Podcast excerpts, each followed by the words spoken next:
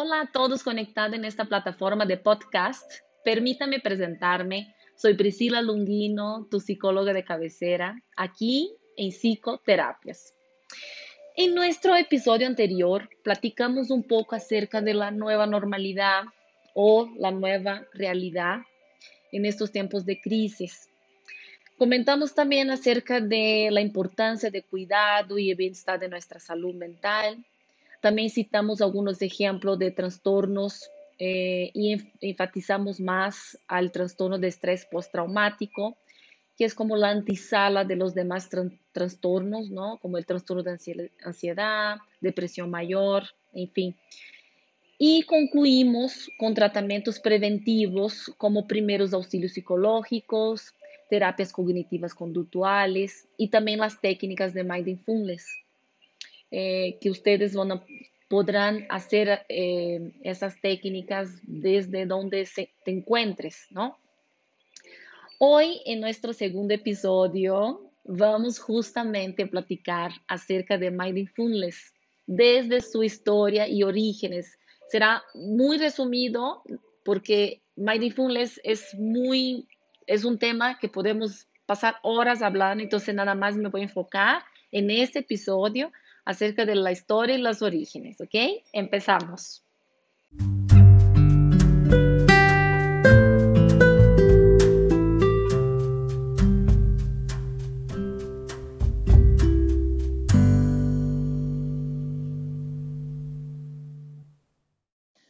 La historia y los orígenes de mindfulness. Mindfulness es una práctica de doctrina filosófica de más de 2500 años antes de Cristo. Tiene sus raíces al budismo, por más que no se considera una afiliación religiosa. Cualquier persona puede practicar independientemente de su credo religioso. Estas prácticas se remontan a varias civilizaciones, incluidos los, obviamente, los budistas, los hindús y los árabes. Aunque el concepto de mindfulness se tornó más popular en el occidente en los últimos 70 eh, años, eh, es una práctica antigua eh, con orígenes arraigadas tanto a la tradición budista como también hindú. por otro lado, los hindús también practicaron una variedad de meditación que incluía la inclusión de mindfulness, pero su principal contribución a la práctica de mindfulness fue el de yoga. Ahora bien, ¿de dónde surge o de dónde viene el término mindfulness? ¿De dónde viene esta palabra?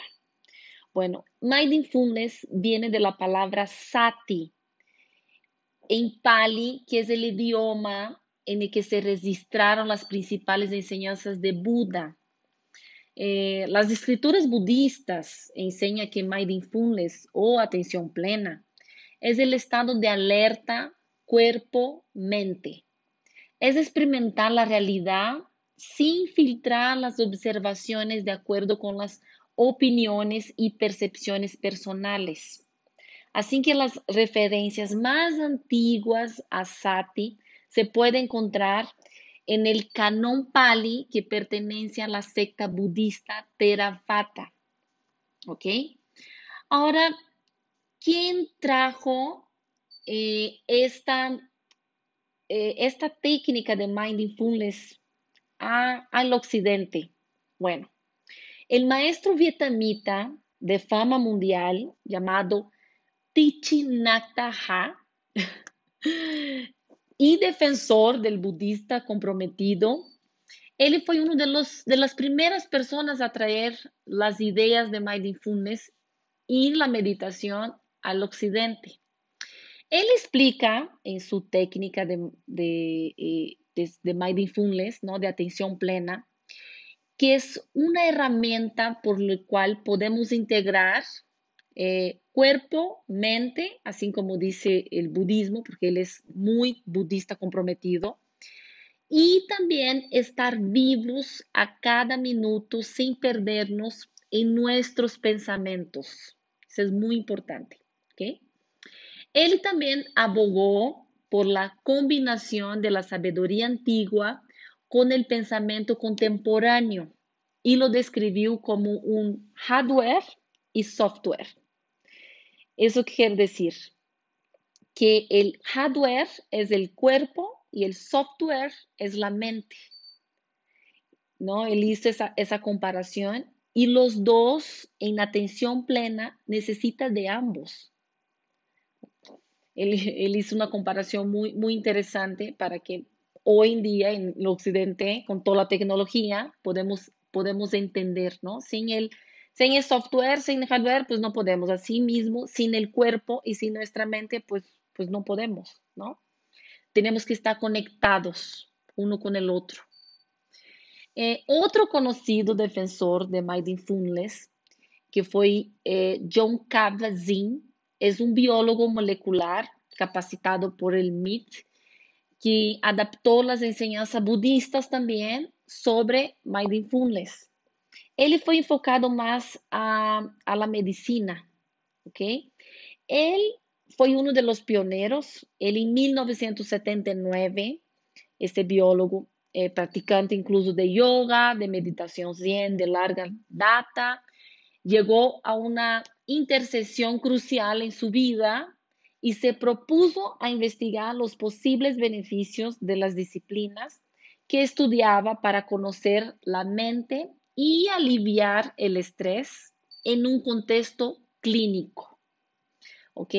Entonces él desarrolló entonces un curso de medicina mente-cuerpo de ocho semanas de duración basada en, prácticas contemplativas y totalmente despojada en creencias, totalmente despojada de creencias religiosas y culturales, eh, que fue la práctica de reducción del estrés basada en la atención plena o, o basada en mindfulness.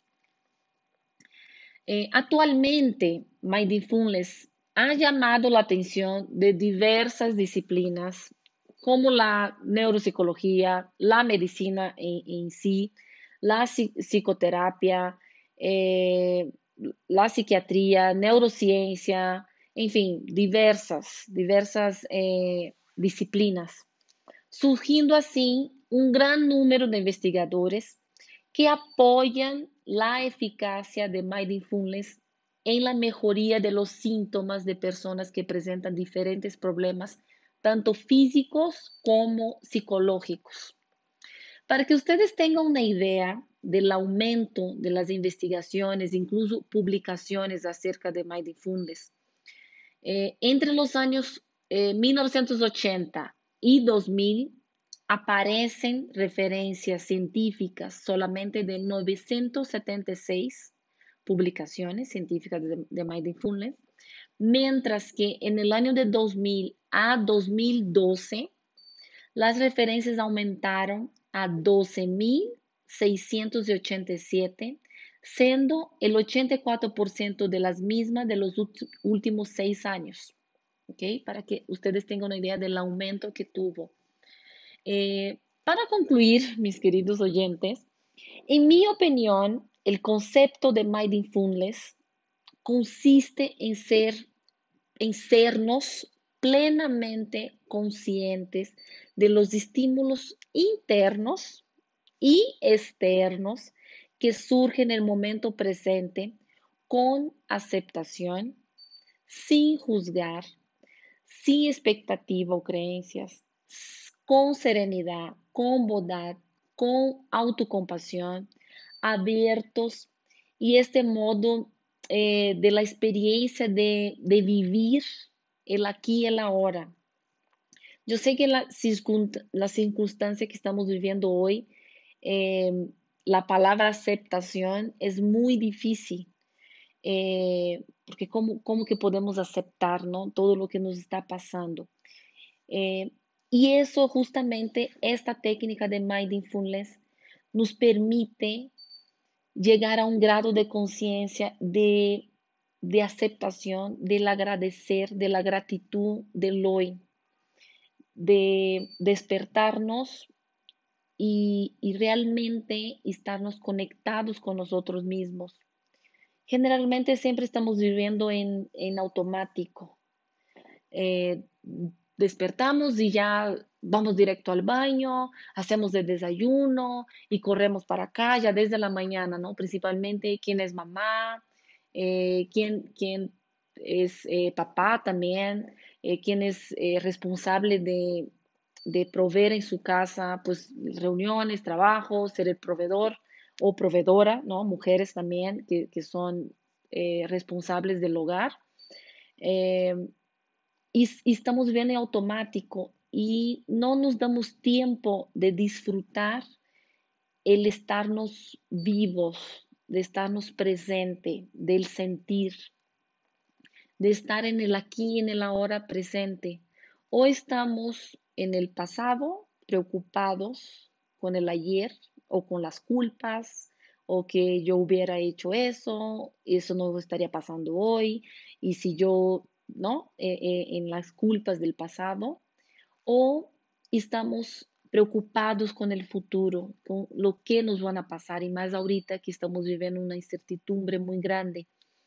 Eh, entonces, esa técnica hoy ya es considerada una intervención efectiva y es, una, y es enseñada por profesionales eh, y lideradas por, diversos campos, ¿no? Tanto eh, dentro de organizaciones, dentro de empresas que ya eh, tiene adaptado en el área de recursos humanos para eh, bajar el nivel de estrés de los trabajadores. Dentro del ámbito de la medicina también, médicos, psicólogos, psiquiatras, e, esa intervención basada en la atención plena, ahora se reconoce como potencialmente beneficiosa y se usa cada vez como un complemento efectivo en las terapias, incluso como comenté en el episodio anterior, en las terapias cognitivas conductuales, en otros tipos de terapia, de psicoterapias también, es, es un complemento para esa intervención porque ya, ya vimos que hay un resultado positivo en la vida de los pacientes, en la vida de las personas, de los individuos. ¿Ok? Bueno, mis amigos de podcast, terminamos por aquí nuestro segundo episodio, eh, pero seguimos, seguimos con más. Eh, como les comenté al principio, eh, Mindfulness nada más fue enfocado a, a los orígenes, lo que es, la historia, muy cortita, pero vamos a seguir platicando en los otros episodios acerca de esta técnica y de sus beneficios. Entonces, síguenos eh, para más información, eh, incluso para consultas y reservas de, consultas terapéuticas, podrás entrar en nuestra página que es www.psico-medioterapias.com. Así que me despido de ustedes con mucho cariño, con mucho amor. Eh, Priscila Lungino, tu psicólogo de cabecera. Hasta la próxima emisión. Un abrazo a todos.